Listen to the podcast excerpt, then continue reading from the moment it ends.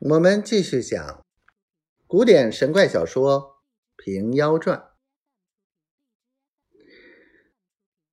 这村中亦有轻薄子弟，故意盘问搭话，挨挨擦擦。妹儿也到老成，总不理他，只低着头走路。以后馋得不耐烦了，只捡静僻所在方歇，一日只好行得五六十里。他三个本是个狐精，饥餐花果，渴饮清泉，夜间见长林茂草中便住宿，路上就耽搁了几日，不为大事。不比做人的出门，便有许多费用，就是日里吃一碗稀粥，夜里一条草席，若没有几文钱抄在腰囊里，也盼不到得手。说到此处，反是畜生变异。三个狐精行了数日，窃喜都欲却晴和天气。忽一日，刮起大风，浓云密布，降下一天春雪。原来这雪有数般名色，一片的是风儿，两片的是鹅儿，三片的是攒三，四片的是巨四，五片唤作梅花。六片唤作六出，这雪本是阴气凝结，所以六出应着阴数。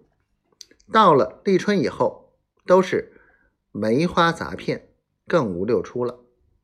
这雀儿好天好地，悟得一步一颠儿，况遇这般大雪，越发动弹不得，只管叫苦叫屈。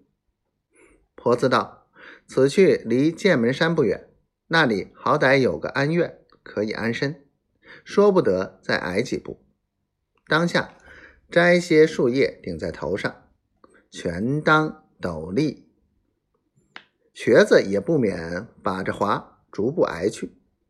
约莫又走了两个时辰，看着望着剑门山相近了。这剑门乃武丁立誓所开，有西江月为证。大剑插天空翠，嵯峨小剑连云。天生险峻隔西秦，插翅难飞过岭。一字武丁开道，至今山谷通行。蜀王空自凿胸门，毕竟金牛没影。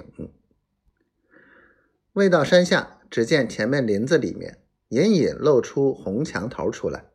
婆子知道，到这个所在暂歇却不好。三个努力走上前去，看那金字牌额，原来是座义勇关王庙。前面门道三间，中间朱门两扇，半开半掩。挨身进去再看时，右一间塑个狰狞军汉，控着一匹赤兔胭脂马；左一间竖起一道石碑，两旁都是栅栏。第二层正殿三间，极其宏丽。一带朱红格子闭着，殿前右边砌一座画纸的大火炉，左边设一座井亭，四周围半墙朱红栏杆，只留个打水的道